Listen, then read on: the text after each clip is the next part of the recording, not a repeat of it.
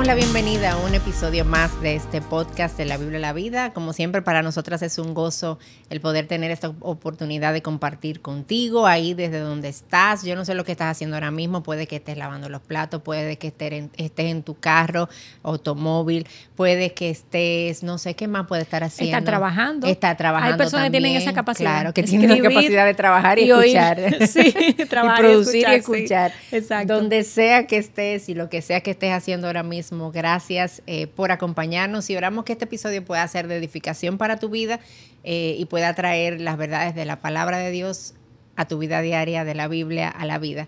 Eh, conmigo, como siempre, mi querida amiga Charvela, el hash, así bonito. Sí, está lindo así. De Salcedo. ¿Te gustó cómo sonó? Pati, te está entrenando. Tú sabes que me siento rara contigo diciéndome Pati. Ok, no, es Patricia. No, no, tú lo puedes hacer porque yo me presento es como Es que yo también me siento rara. Ajá, pero sí. Te puedes quedar con el Patricia. No hay problema. Eso es algo íntimo entre tú, y yo. Solamente. Exacto. Ay, mire, ya dice Patricia, deben de ser muy cercanas. o no la quiere. O no la, Mira cómo le dice Patricia. No, no, eso no, eso no, aplica en nosotros. Patricia, mira, y en este episodio es un episodio súper práctico. Eh, lo vamos a hacer bien llano, bien conversador. Solo hoy sí que faltó el café. Hoy Debiste traer el café, Patricia, porque de lo que vamos a hablar hoy es de algo que nos ocupa a nosotras las madres, sobre todo las madres de niños más pequeñitos, eh, de adolescentes para abajo, vamos a decir. Em, y, en el pasado nos han hecho eh, muchas preguntas acerca de este tema y la hemos contestado en los días de preguntas y respuestas. Y también hicimos una vez, recuerdo, un podcast que si te interesa, lo puedes buscar. Hicimos un episodio en donde hablábamos ya de forma práctica de cómo, hacer, no de forma práctica, más teórica, que, porque este es más práctica. Como más principios eh, bien generales. Exacto. Eh, de cómo hacer el, devocional con nuestros hijos. Y eso es lo que queremos traer hoy, porque siempre hay como esa inquietud, ¿qué hago? ¿Cómo lo hago? ¿Cuándo lo hago? Pero hoy vamos a abrir nuestros corazones, abrir nuestras vidas y, que ustedes puedan ver qué forma ha tomado esto en nosotras. Y yo creo que antes de adentrarnos ahí, ¿verdad? En la parte práctica, que es donde vamos a pasar la mayor parte del tiempo, es importante que volvamos a recordar por qué este tema es importante. O sea, por qué nosotras queremos sacar el tiempo para hablar de este momento de, en la palabra con nuestros hijos. Y yo quiero que leamos un pasaje de Deuteronomio capítulo 6 y los versículos de 6 a 7, un pasaje bien conocido, eh, pero la palabra no pasa de, moda, ¿cierto? y la palabra yo puedo leer el mismo versículo una y otra vez y seguir excavando y encontrando riquezas. Eso es lo hermoso eh, de las escrituras. Entonces, teniendo eso en mente, vamos a leer este versículo otra vez bien conocido, que dice, estas palabras que yo te mando hoy estarán sobre tu corazón las enseñarás diligentemente a tus hijos y hablarás de ellas cuando te sientes en tu casa y cuando andes por el camino, cuando te acuestes y cuando te levantes. Y obviamente aquí nos está hablando del llamado a poder instruir con las escrituras a nuestros hijos, a esos que el Señor ha puesto bajo nuestro cuidado, bajo nuestro hogar.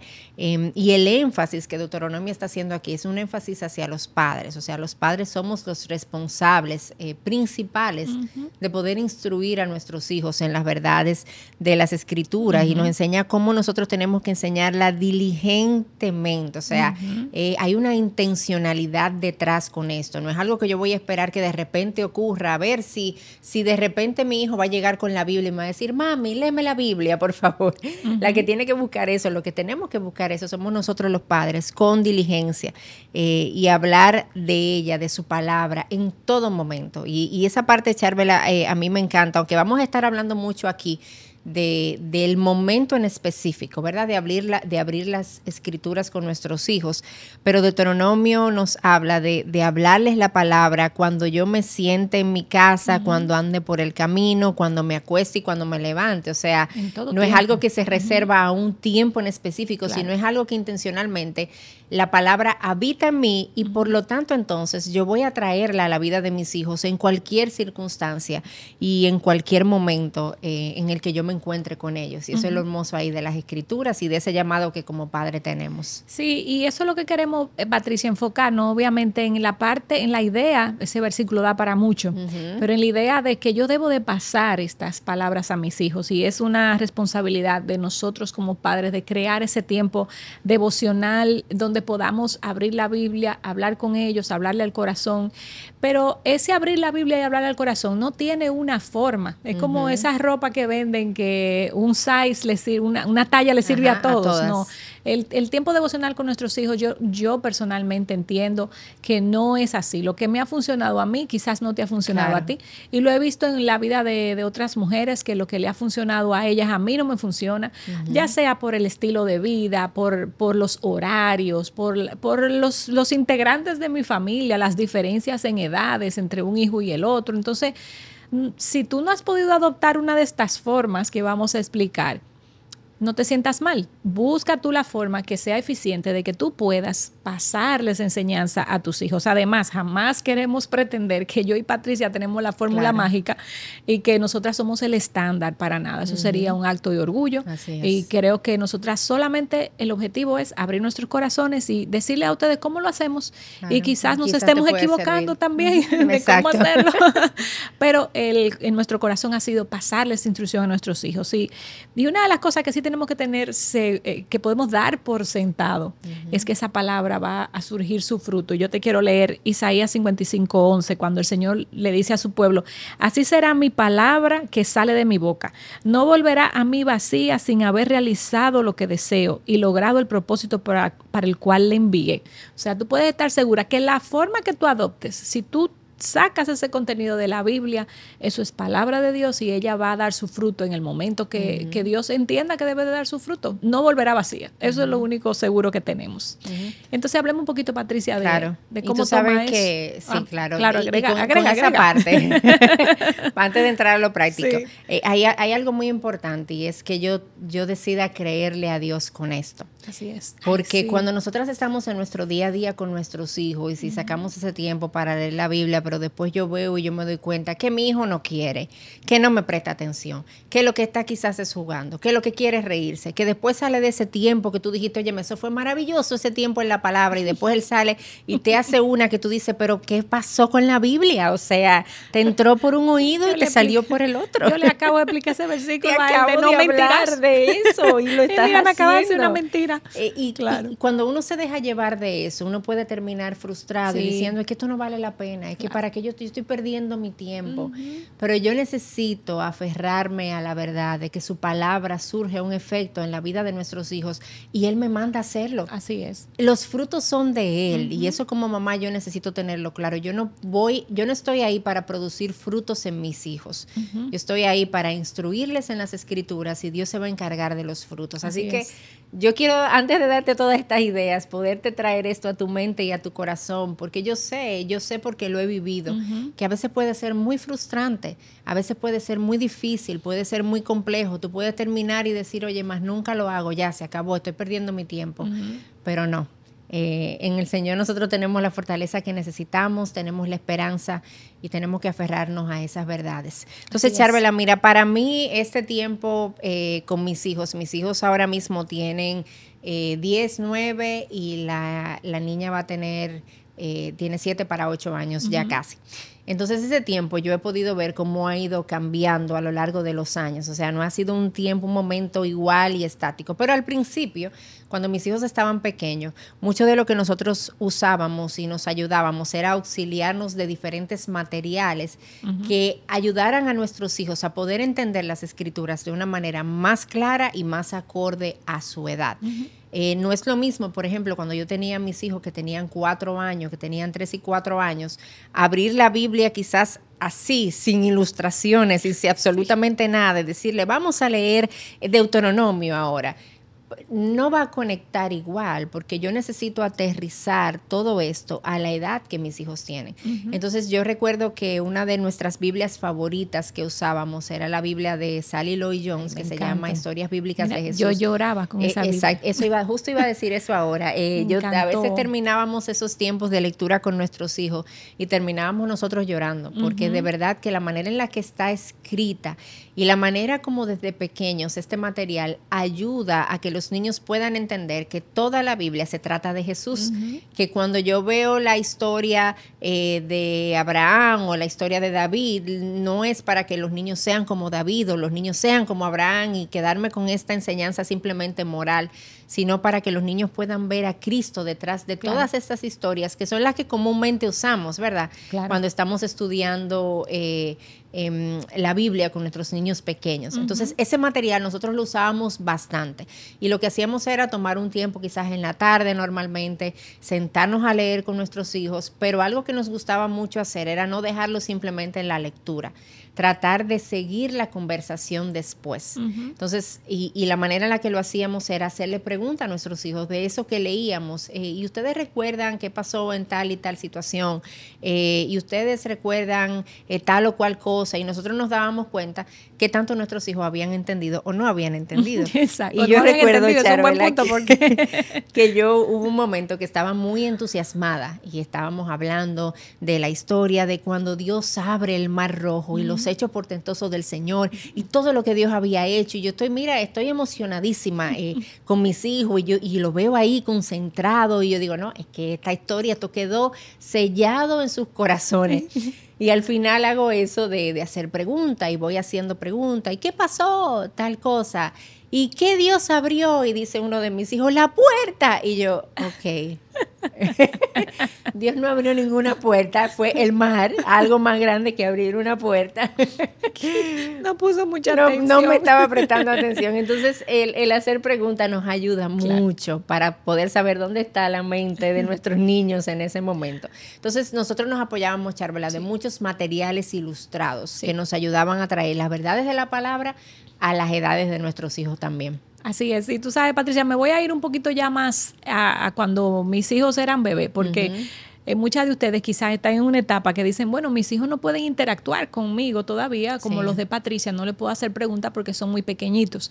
Y nosotras las madres, cuando tenemos esos bebés eh, de un año, año y medio, que lo que pueden manejar son figuras, eh, yo lo que me traté de, de introducir en la misma rutina, que, es más fácil cuando son chiquiticos porque hay una hora de dormir, una hora de comer, una hora de bañarlo y una hora de acostarlo. Entonces, en esa rutina que no cambia mucho en esas edades de un año, de un año y medio, dos años, ahí introdujimos lo que fue, eh, antes de acostarse, leer un cuento o mostrarle unas imágenes. Y ellos esperaban en cada uno en su, en su etapa, esperaba ese momento para que uno lo fuera a dormir a la cama, le contara o le enseñara el libro y, buenas noches, bye bye. Y oráramos con ellos y hasta mañana. Era como una rutina que nos ayudó a, a, tener ese tiempo devocional organizado, porque hoy en día no es así. Ahorita te voy a decir un poquito más. Pero en ese momento era fácil, era algo diario con imágenes, obviamente ellos no podían eh, interactuar con nosotros, pero lo importante de esto es eh, saber que cada edad hay una forma específica para yo poderle hacer llegar las cosas. En la edad en que tú contabas de tus hijos, en ese entonces, tú tenías que interactuar con ellos y hacerle preguntas sencillas. En, este caso mío, cuando eran bebés, imágenes, porque no había muchas cosas que hacer. Y así sucesivamente. Y lo mismo hizo nuestro Señor Jesús. Él no simplemente habló y habló. Él usó parábolas, que eran historias, ¿verdad? Para tratar de ilustrar un punto. Entonces, esa, si Él lo hizo, en su sabiduría, ¿verdad? Como Dios, nosotras también tenemos que entender que hay formas y hay eh, diferentes formatos para nosotros poderle llegar a nuestros hijos. Entonces, eso pasó conmigo en esa etapa de ellos bebecitos, muy similar a, no voy a agregar más nada a lo de cuando ya están grandecitos, porque pasó también así como tú describes, donde nos sentamos y le hacemos pregunta al texto. No sé si ahora eh, ha cambiado, que están más grandecitos los tuyos. Definitivamente eh, ya es distinto, aunque todavía tenemos esos materiales ahí y esos libros con diferentes ilustraciones que tratan diferentes historias bíblicas y ellos les gusta todavía y lo leen. ya nuestro tiempo en la palabra ha cambiado. O sea, ahora algo que nosotros hacemos, les dije al principio cuáles son las edades de mis hijos, 10, eh, 9 y 8 años.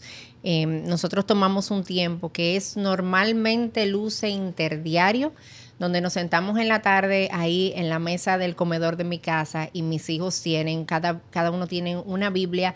Em, hay una Biblia que es eh, buenísima que ellos tienen, que es una Biblia NBLA que es para niños y tiene muchas como tiene algunas ilustraciones, pero es la Biblia completa. Tiene algunas imágenes, algunas notas interesantes para los niños también. Entonces ellos tienen cada uno una de esas Biblias y tienen un cuaderno, eh, algo donde escribir. Y nos sentamos ahí y hemos estado hasta ahora estudiando eh, libros de la Biblia completos. Em, por ejemplo, hicimos uno, eh, hicimos Mateo juntos, íbamos viendo ahí cada relato en el Evangelio de Mateo y lo que hacíamos, y es algo que mis hijos disfrutan mucho, es que ellos leen también, o sea, leíamos, cada uno nos dividimos los versículos que vamos a leer y leen en voz alta el versículo y ellos siempre están discutiendo en el momento de la Biblia cuál va a leer primero, cuál se va a sentar al lado mío. Yo digo, pero es a leer la Biblia que vamos. Eso es bíblico, porque en un momento uno de los discípulos le dijo a Jesús, ¿quién va a estar a tu derecha y a tu la izquierda? Derecha y a la izquierda. Yo también, pero Señor, ayúdame. pero sí, ahí hacemos eso, abrimos la Biblia y vamos leyendo. Eh, y la verdad que ha sido un reto muy hermoso, porque eso implica eh, que poder eh, adaptar la interpretación de ese pasaje eh, a las edades de mis hijos. Pero mucho de lo que hacemos es hacer preguntas también. Y la pregunta de qué vieron ahí, qué pasó. Que ellos puedan primero tener esa comprensión del texto. Cuando es un relato se le hacía mucho más fácil, pero ahora estamos leyendo el libro de Efesios y no es tan fácil que ellos me digan qué dice ahí. Claro. Entonces yo tengo que buscar la manera de hacerle preguntas sobre cosas específicas del pasaje que leímos y ayudarlos a entender qué está diciendo ahí. Eh, y algo que a ellos les sirve mucho también es, ellos toman notas, ellos van escribiendo. Entonces yo les ayudo también con lo que ellos deben ir anotando. Entonces yo les digo, bueno, mira, vamos a anotar ahora eh, que Efesios nos está enseñando que a todos los que estaban lejos, a todos los gentiles, ahora Cristo ha venido y los ha acercado. Los que estaban lejos ahora están cerca. Entonces vamos a anotar eso ahí. Eh, y mi rol es más como de guía, obviamente, de explicación y de que ellos puedan ir tomando notas.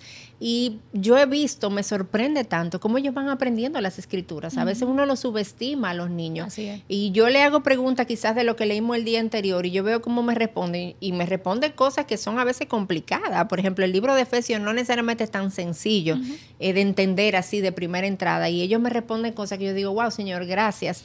Eh, porque son recordatorios de, de ánimo y de estímulo, de que esa palabra por lo menos está entrando y ellos estaban escuchando.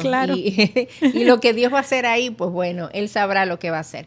Pero así luce ahora mismo para nosotros nuestro, nuestro tiempo en, las escrituras. Súper. Igual en esa etapa en la que estaban, eh, la que están tus hijos, estaban los míos. Yo tengo una eh, diferencia en el tema de que mis dos hijos se llevan cuatro años. Mm. Entonces, a veces hay una distancia de, en su mente de capacidad de interpretación. Entonces, para nosotros ha sido como, bueno, no podemos crear dos tiempos devocionales en la casa, tenemos que crear uno solo porque los días no dan. Entonces, tratamos de buscar algo que los dos puedan manejar. Hubo un tiempo, ya que tú estás compartiendo materiales, hubo un tiempo en que ambos estaban en la escuela dominical de la iglesia y allá se daba un material en la escuela dominical que se llama Generación de Gracia. Es un material preparado por Gracia a vosotros que cualquier iglesia lo puede adquirir y, y, hacer de eso su clase de escuela bíblica para los hijos. Y ese material tenía un libro que los padres se llevaban a la casa y en la semana tenía un devocional y un estudio de lo que ellos ya habían visto en la iglesia. Eso fue un buen tiempo porque nosotros pudimos repasar con ellos lo que ellos vieron el domingo. Y eso era como un complemento para, para toda esa enseñanza que nos ayudaba no solamente a repasar lo que habían oído, sino también a ser un poquito más sistemáticos con la enseñanza. Y entonces eso nos ayudó mucho en ese tiempo. Eh, ya mis hijos están en una etapa, ya tú sabes, el grande tiene hoy en día 16 y eh, ya está en una, etapa de análisis. Mm. Entonces ya no puedo contarle historias, no puedo... Ya no es igual. Y el otro cree que tiene 16, aunque tiene 11. Él piensa que tiene 16, ya va para 12. Pero eh, gracias a Dios tiene la capacidad de, igualar un poquito a su hermano en el razonamiento. Y lo que hacemos es, eh, lo último que hicimos fue estudiar proverbios y su papá eh, sacó versículos de Proverbios y le hacía la pregunta, ¿qué nos enseña la Biblia? Mm. Y ya ellos ahí podían elaborar un poquito más. Requiere tiempo de nosotros, requiere esfuerzo, requiere padres presentes, pero también, y algo que siempre mencionamos, Patricia, que no podemos dejar de mencionar, quizá no era, en la estructura no era ahora, pero no lo voy a dejar de mencionar, es que estoy hablando de padres presentes, pero quizás alguna de ustedes o está criando sola, y tiene que hacerlo tú sola. Dios es fiel, Él te va a ayudar y es la palabra de Dios la que va a dar los frutos, no es la presencia, no necesariamente la presencia de alguien, ahí es Dios. Y algunas que están casadas con esposos inconversos o a veces esposos cristianos pasivos que no se involucran en el devocional. Ojalá eso se pueda corregir, pero si no se puede corregir, que esa... Eh, eh, disfuncionalidad, vamos a decir, no afecte tu vida devocional con tus hijos y que tú hagas todo lo que tienes que hacer de una forma sumisa a tu esposo, sin, sin dañarlo a él, sin dañar la imagen que tienen los hijos de lo que es la figura paterna, sino contribuir a que ese devocional tome forma, ¿verdad que sí? Sí, amén, así es. Y tú sabes que algo más, eh, antes de ir ya como a la, parte final de, este episodio, eh, que no quería dejar de traer también, es el hecho de, de tu poder enseñar a tus hijos. Eh, algo que, que yo aprendí ya siendo más adulta, pero qué bendición tienen nuestros hijos de poder aprender esto desde pequeños, si es el hecho de que toda la escritura se trata de Jesús. Amén. Y que cuando yo esté abriendo la Biblia con ellos y leyendo la Biblia con ellos, ellos puedan ver ahí dónde está Jesús en medio de todo esto. O sea, de qué manera este pasaje me apunta a Jesús. Y eso es algo que si desde pequeño nosotros enseñamos a nuestros hijos a buscar, cuando ellos sean adultos y ellos abran sus Biblias, sus ojos se van a ir directamente a eso. O sea, ellos, ellos saben que eso va a ser una prioridad en su tiempo y en su estudio de la palabra. Y eso es algo que yo te animo a hacer, a que les enseñes a tus hijos cómo hacerlo eh, y que ellos puedan ver que Jesús es el centro definitivamente de todo esto. Entonces, finalmente nosotros queremos recordarte algunas cosas que entendemos que son importantes y queremos que tú puedas recordar que el entendimiento y la capacidad de procesamiento de nuestros hijos va creciendo junto con ellos. O sea, lo que hacíamos al principio, que te contábamos, eh, las imágenes que Charvela, por ejemplo, usaba cuando sus hijos eran bebés, ya no tendría ningún sentido ella usarla ahora con sus hijos que son grandes, que tienen 16 y 10 años de edad, porque ellos ahora procesan aún más.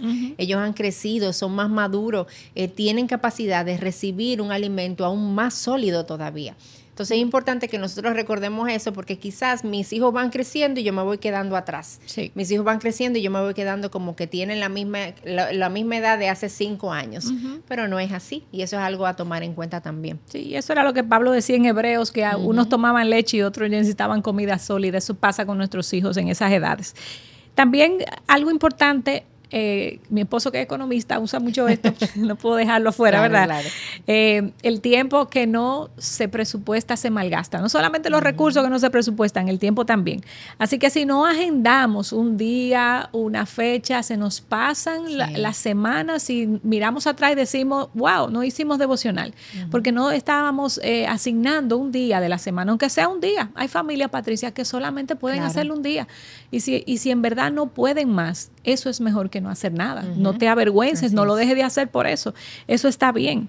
Además de que nuestros hijos, eh, por la gracia de Dios, muchos de nosotros están también recibiendo en sus colegios, si son colegios que están orientados hacia la fe cristiana, su escuela dominical eh, y, su entorno familiar. Así que si, si ese es tu caso, no te desanimes. Y lo otro es que cada familia tiene su dinámica, lo que decíamos al principio.